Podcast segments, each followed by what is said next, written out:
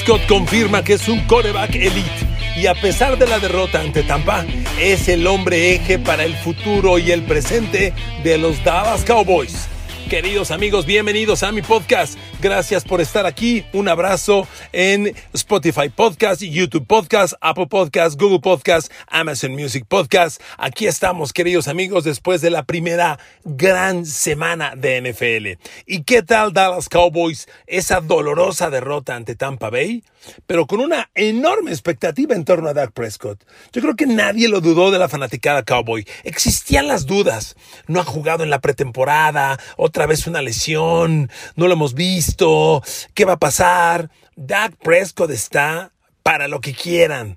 Dak Prescott es un quarterback elite. A ver, amigos, les voy a dar rápidamente datos duros, que son los que mejor, ustedes me conocen, lo que mejor habla en este mundo es el dato duro, es la información. Siempre les he dicho, el deporte se lee en números. A ver, Dak Prescott, 69 jugadas se movió hacia atrás enseñando pase.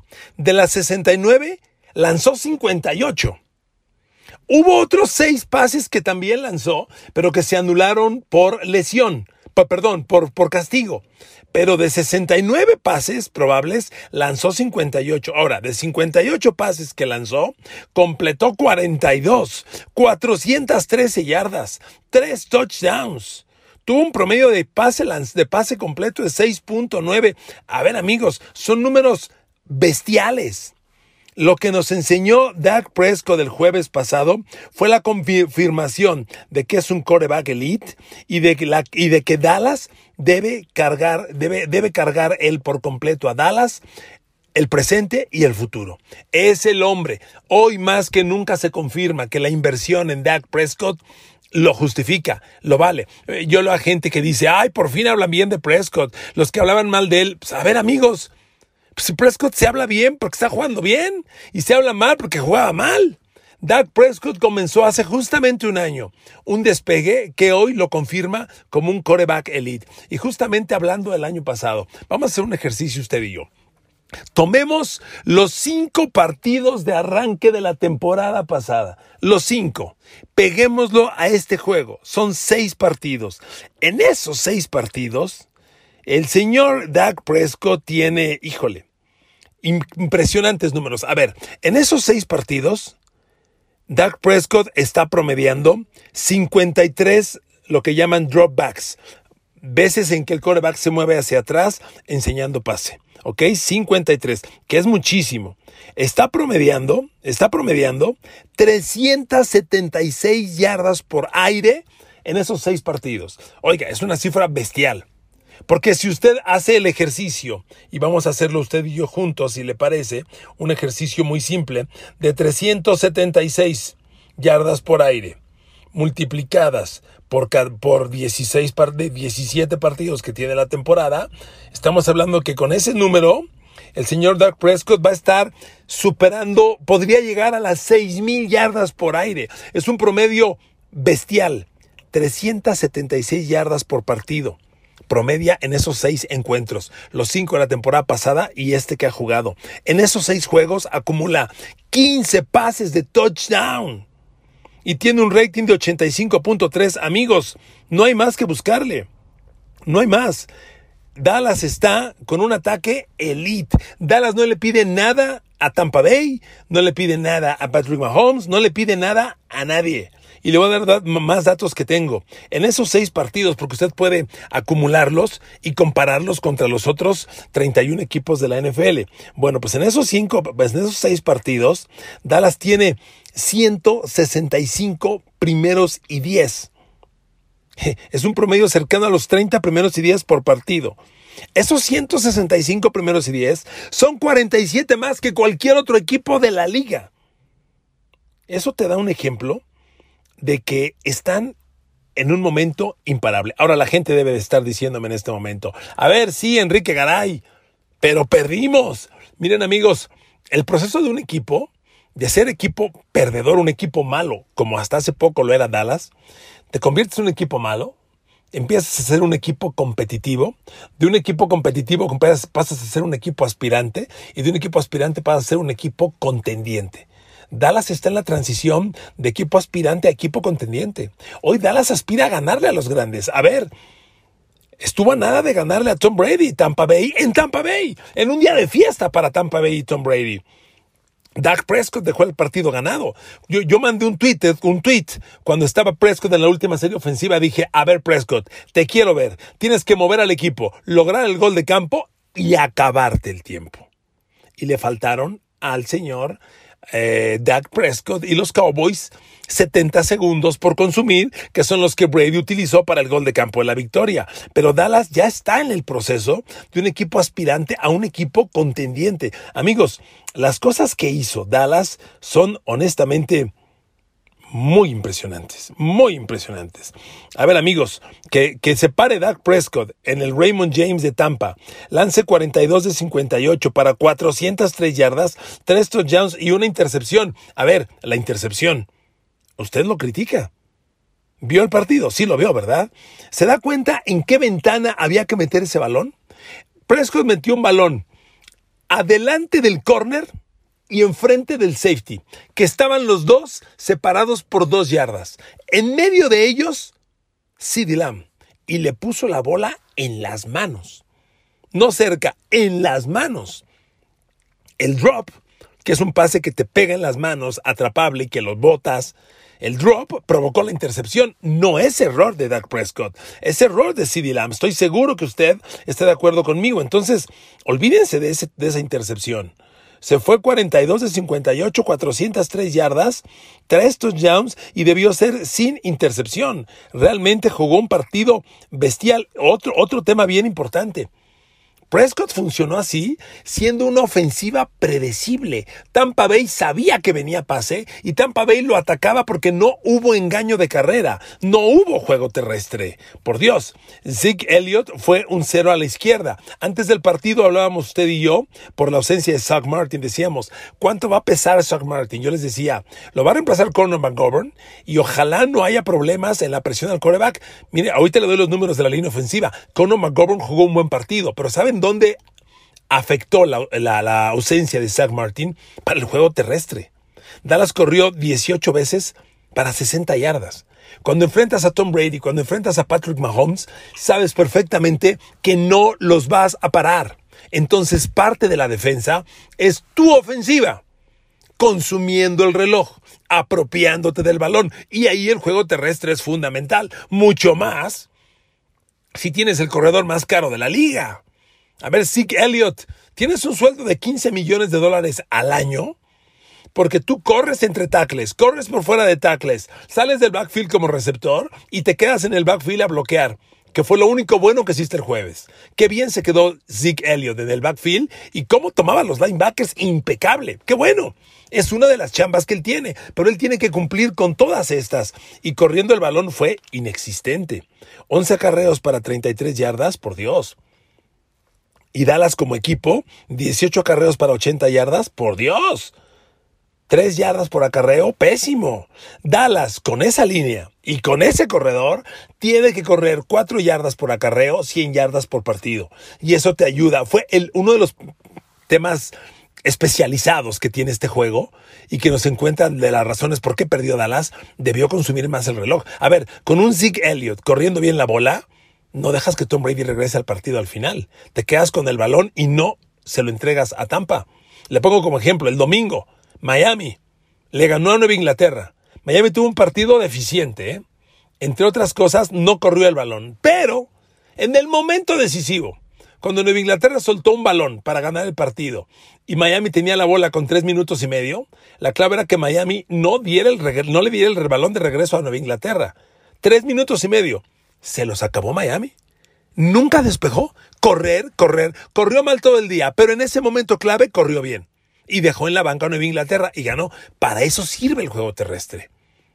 El tema de los promedios y lo que ustedes quieran es una cifra para análisis, pero tú lo necesitas para puntos especializados del juego. Y Dallas necesitaba a Zeke Elliott al final para consumir el reloj y para que no se volviera al campo. Cuando ya estaba Dallas en zona de gol de campo era correr para que se consumiera el reloj, patear ese gol de campo con cinco segundos. Zeke Elliott no fue factor, la línea no bloqueó y lo necesita Dallas. Debe regresar Zach Martin muy pronto y va a regresar, pero ahora Lyle Collins está fuera. Por Dios, por doping. Ah, Dios mío. Entonces, eso, eso echa a perder. ¿Se dan cuenta, amigos? Como toda una estrategia tan compleja, tan amplia, se define por puntos especializados. Estamos hablando de un gran día de Dak Prescott. Un pequeño detalle, CD Lamb drop, y miren que CD Lamb dio un partidazo, ¿eh? Oigan, 7 recepciones, 104 yardas, un touchdown, juega 15 yardas por recepción, juegazo. Pero un drop, uno, significó grandes cosas en el juego. Puntos especializados del juego. Zeke Elliott pudo haberle parado, a que la gente puede decir, es que Tampa le paró la carrera. Pues sí, pero en la serie ofensiva definitiva, en el momento definitivo, sí que Elliot debió recibir la bola 1, 4 yardas, 2, 4 yardas, 3, 4 yardas, primero y 10. Y eso no se dio. Y Dallas lo necesita. Sobre todo con la línea ofensiva que tiene, que es una línea ofensiva que te domina, que te controla, que puede hacer grandes diferencias. De tal manera que amigos, puntos especializados, Dallas debe trabajar en ellos porque realmente son los temas que marcan diferencias. Sigamos con el análisis de este juego que está sumamente interesante. Miren amigos, si, si, si Dak Prescott tuvo el día que tuvo, en gran parte fue porque la línea hizo un trabajo respetable respetable. Dallas está trabajando en la reconstrucción de su línea.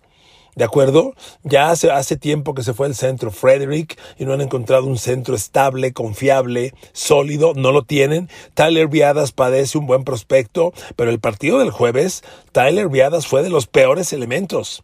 Permitió dos golpes a Zach Prescott, cinco apresuramientos y en total siete presiones. A ver, Dak Prescott fue golpeado tres ocasiones, apresurado doce. En total tuvo quince presiones. Simplemente compare usted los números con los que tuvo Tom Brady. Tom Brady tuvo un día espectacular porque la línea ofensiva no permite ni el aire. Fíjense nada más a Tom Brady, que también lanzó más de 50 pases. Tom Brady, cero veces capturado, cero veces golpeado, solo 10 apresuramientos nada, nada que ver en comparación a lo de Dak Prescott. Le repito, Dak Prescott, si bien fueron cero capturas, tuvo tres golpes, 12 apresuramientos, 15 presiones en total. Tyrone Smith, impecable. Impecable. Qué partido del tackle izquierdo. Es una lástima los años que tiene. Ha demostrado ser muy frágil y yo les he dicho varias veces, se lesiona todo el tiempo. Últimamente no está sano 16 juegos. Bueno, ahora 17. Dallas lo necesita y el, y el jueves demostró lo valioso que es. Y miren que no tuvo una asignación fácil, ¿eh? Gran parte de la noche, Tyrone Smith estuvo contra Jason Pierre-Paul o contra Damukon Su en, algunas jugadas y Darren Smith 0-0-0. Cero presiones, cero golpes, cero capturas, cero apresuramientos, cero todo. Impecable juego. Conor McGovern, el gar izquierdo, en reemplazo de Zach Martin. Cero capturas, cero golpes, tres apresuramientos. Buen partido. Como les decía, Tyler Viadas fue el muy vulnerado. Dos golpes, cinco apresuramientos, siete presiones total. La Al Collins, buen partido. Cero capturas, cero golpes, tres apresuramientos, nada más. Son muy buenos números, realmente buenos números y, el otro hogar de los Dallas Cowboys también tuvo un partido respetable. En total, Dallas no se puede quejar. La línea ofensiva hizo un trabajo muy bueno con bloqueo de pase, no así en bloqueo de carrera, porque esas infames 80 yardas por tierra, mentira, sí, sí, 80 yardas por tierra y 3.3 de promedio no sirve para nada. En juegos como este, donde las diferencias son pequeñas, hay que hacer mejor las cosas, indudablemente. Y miren, regreso con, regreso con, con Dak Prescott y su día. Realmente impecable. Cuando analizas cada esquina, a ver, más de 20 yardas, Dak Prescott, dos completos de siete lanzados, un touchdown y una intercepción. En pases de 10 a 20 yardas. Eh, cinco completos de nueve lanzados, cinco de nueve un touchdown, cero intercepciones. Realmente el juego de Dak Prescott fue fascinante. Fue fascinante. El play action para él es muy importante, por eso necesitan más de, de, de Ezekiel Elliott. El play action funciona cuando tú tienes un juego terrestre que intimide. Cuando no es así, pues no. Pero bueno, ahí están los números. Números de coreback elite. ¿Qué necesita Dallas? Darle equilibrio. Ahora, amigos, la defensa. aquí sí hay unas broncas terribles, ¿no? Unas broncas gravísimas. A ver amigos, cuando tienes una defensa que permite 31 puntos, permite una serie ofensiva de minuto y medio para el gol de campo del triunfo, permite 379 yardas 379 yardas, por Dios. Es más, esta actuación pudo ser peor. Recuerden que Tampa Bay tuvo un fumble en el end zone de Dallas, un fumble que ya era touchdown de Chris Godwin. Bien por el tacleo al balón. Un, un fumble lo provoca de Marcus Lawrence y el otro lo provoca, me parece que Micah Parsons, no estoy seguro. Bien por eso, pero nadie puede olvidar que te arrastraron. La ofensiva total la ofensiva total de los Buccaneers fue de 429 yardas. Es una barbaridad. 429 yardas y 31 puntos. Recuerda el podcast pasado que yo les decía, no hay razón para pensar que la defensa de Dallas va a estar mejor que el año pasado. No hay razón. Y confirmado. 420 yardas, 31 puntos. Pero la gente dirá, bueno, dos intercepciones. Seamos honestos. Las intercepciones de Dallas son un par de regalos de Tampa. La primera, el balón le pega en las manos a Leonard Fournette. Es un poco como la de, de, Dak Prescott. Le ponen la bola a CeeDee Lamb en las manos, le rebota y le cae al defensivo. Brady le pone la bola a Leonard Fournette en las manos, rebota y le cae al linebacker de Dallas. Pero ese balón no era interceptable. Y luego el Hail Mary, que bueno, el Hail Mary de Brady, que es un pase que tiene altísimo porcentaje de ser interceptado ocurrió, pero no, no creo que sean dos jugadas de las que Dallas pueda presumir. En realidad, la defensa de Dallas pues no metió las manos. Miren, vamos, vamos a hablar ya estrictamente del tema defensivo. Aquí hay mucho que mejorar, amigos, porque Dallas no puede, no puede permitir 30 puntos y 400 yardas para cada noche. ¿Está usted de acuerdo? ¿Por qué ahora le hice la semana pasada un podcast que decía Dak Prescott y la obligación de meter 35 puntos por partido. Porque si Dak Prescott no mete 35, a su defensiva le van a meter treinta y tantos y van a perder, como fue con Tampa Bay. Mire, usted necesita una defensa que provoque balones sueltos. Bien por Dallas, provocó dos. Que presiona al coreback. Hubo muy poca presión. Dallas cero capturas, ya se lo dije cero capturas a Tom Brady y cero golpes. A ver, amigos, ¿a usted le gusta que le peguen? A mí no. ¿Usted cree que haya un coreback en el mundo, en juvenil, en infantil, en, Liga Mayor o en la NCAA o en la NFL al que le guste? A nadie le gusta que le peguen. ¿Quieres incomodar a Brady? Pégale, pégale. ¿No se acuerdan el Monday Night de la semana, temporada pasada contra Chicago? ¿Cómo volteé a ver a Khalil Mack y decía, otra vez tú? Es obvio, tienes que pegarle cero golpes a Tom Brady. Aquí lo que me preocupa a mí es otra vez de Marcus Lawrence, porque es el jugador más caro, es el hombre indicado para hacer la gran presión y la neta no existió. No existió. De Marcus Lawrence, cinco tacleadas, cero capturas, cero golpes, cinco apresuramientos, cinco tacleadas, nada más. Esa fue su noche. Provocó el fumble, bien, bien, activo pero no, no marcó diferencia. Realmente le quita usted el fumble provocado y dónde estuvo de Marcus Lawrence. El otro ala defensivo, Randy Gregory. Tres capturas totales, cero capturas, cero golpes, tres apresuramientos al coreback, una tacleada asistida, nada más. Híjole amigos, y el perímetro ya sabíamos que traía broncas. Biel Trevon Dix trascendió, hizo mucho ruido en Twitter que Trevon Diggs tuvo nuevos números, muy buenos números. Claro, Trevon Diggs. A ver, te lanzan cinco pases, te completan uno para 10 yardas. Oye, muy buenos números. Y además, hagamos valer otra cosa. Trevon Diggs estuvo uno a uno con Mike Evans. Ese es un duelo bien importante, nada fácil, nada fácil, y que lo deje en una recepción para 10 yardas. Oiga, fascinante. Si Dallas empieza a encontrar que Trevon Diggs es un corner fuera de serie, enorme noticia. Todavía yo me aguantaría, no me alocaría.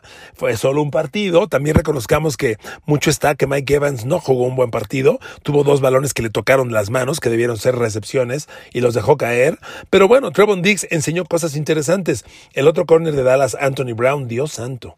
Anthony Brown sí quisiera, quisiera desaparecer la película del partido. Anthony Brown lo hicieron pedazos, lo atacaron con Antonio Brown. Antonio Brown le metió un touchdown. Escucha este dato. Sobre Anthony Brown hubo 10 pases lanzados, 9 fueron completos. Permitió, obviamente, 90% de pases completos, 134 yardas. De las 134 yardas, agréguele 36 yardas después de la recepción. Es decir, por Anthony, por, por Anthony Brown pasaron 170 yardas totales de Tom Brady. Además, el touchdown de Antonio Brown. ¿Sabe qué rating tuvo Tom Brady lanzando a la cobertura de Antonio Brown? 152 puntos. Vaya, fue una basura de actuación. Basura. Entonces, Dallas, Dallas tiene que mejorar muchísimo, ya lo sabíamos. Esto no es historia nueva. La defensa de Dallas anda muy mal y aquí se comprobó. Ahora, que pueda mejorar, mire, no sé, Micah Parsons enseñó cosas interesantes, pero lo va a ser honesto, tampoco ocurrió nada con él, ¿eh? Muy activo, muy intenso, pero en una jugada Tom Brady lo ataca sobre cobertura de Rob Gronkowski y le mete un pase de touchdown. Y yo vi a Micah Parsons un par de pasos atrás de, de Gronkowski, no un poquito, un par de pasos. Gronkowski.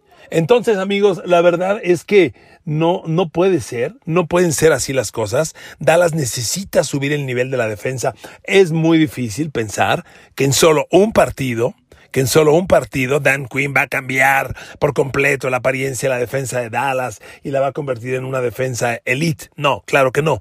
Pero tampoco veo por dónde, ¿eh? Tampoco. Así como se transformó Trevon Dix y parece que es un corner elite, que vuelvo a decirlo por tercera vez, yo tendría mis precauciones. Solo es un juego y hubo mucho que jugó mal Mike Evans. Pero bueno, pensemos que Trevon Dix se está transformando en un gran corner, pues así necesitamos varias. Y urge el regreso de Neville Gallimore a la, línea, a la parte interior de la línea frontal defensiva y, y urgen muchas cosas. Tampa Bay tampoco corrió mucho el balón.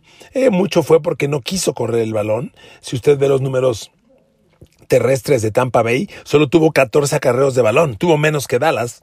Corrió 52 yardas, sí, y el promedio fue muy bajo, 3.7. Podríamos pensar que Dallas le paró la carrera a Tampa Bay. Eh, Pensemos que sí, es una buena noticia, muy bien, es una buena noticia, pero amigos, pero todavía falta mucho, mucho para pensar que la defensa de, de Dallas está lista para hacer grandes cosas. Sinceramente, falta todavía mucho para pensar en ello.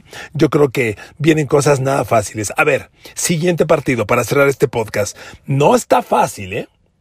No está fácil. Dallas visita a Los Ángeles Chargers. Y Los Ángeles Chargers, ya se los he dicho en otros podcasts, tiene un coreback no bueno elite, un coreback fenómeno que va a hacer en la NFL grandes cosas. Yo no sé hasta dónde llegue Justin Herbert, coreback de los Chargers, pero es un coreback elite. Yo lo veo y siento que estoy viendo a Andrew Locke de los Colts de novato o a Matthew Stafford del Detroit ahora de los Rams de novato. Coreback de 4.000 yardas, de 40 pases de touchdown. Aquí el tema con Herbert es el equipo que tiene, que no le ayuda mucho, pero es un coreback fantástico. El domingo pasado, Justin Herbert le ganó a Washington. En Washington 26 y eso no está fácil. Y Justin Herbert lanzó casi 50 pases, completó 31 de 47, 337 yardas y un touchdown. Corrieron no gran cosa, 90 yardas, pero como quiera que sea, la ofensiva de los Chargers generó más de 450 yardas totales. Y esa ofensiva va contra Dallas y no la veo fácil. ¿Dónde está el, espacio de Dallas? El ataque. El ataque de Dallas debe perforar a los, a los Chargers y bien, es un equipo al que hay que atacarle. La, la semana, el domingo pasado, Washington no le hizo gran cosa a la defensa de Chargers, pero seamos honestos, Washington trae uno de los peores ataques de la liga. Lo dirige Ryan Fitzpatrick y se lesionó al principio. Entró Taylor Henneke y por aire Washington no generó ni 140 yardas por aire. Dallas va para eso y mucho más. Yo no diría que Chargers anda con una gran defensa, pero se valida el podcast de la semana pasada. Dak Prescott y la obligación de meter 35 puntos por partido. Si eso no ocurre, Dallas va a tener muchos problemas para ganar. ¿Pero qué creen? Dak Prescott sí puede meter 35 puntos por partido. Y el primer momento para hacerlo es el próximo domingo. A meterle 35 puntos a Chargers y a ganar su primer partido a Dallas Cowboys. Porque para que la defensa mejore, Para eso falta todavía un rato y un rato largo. Queridos amigos, gracias por acompañarme en este podcast. Los quiero mucho, los abrazo, las abrazo, los beso, las beso. Usen su cubrebocas, cuídense mucho. Ahí la llevamos. Que Dios los bendiga y nos oímos próximamente. Gracias, un abrazo.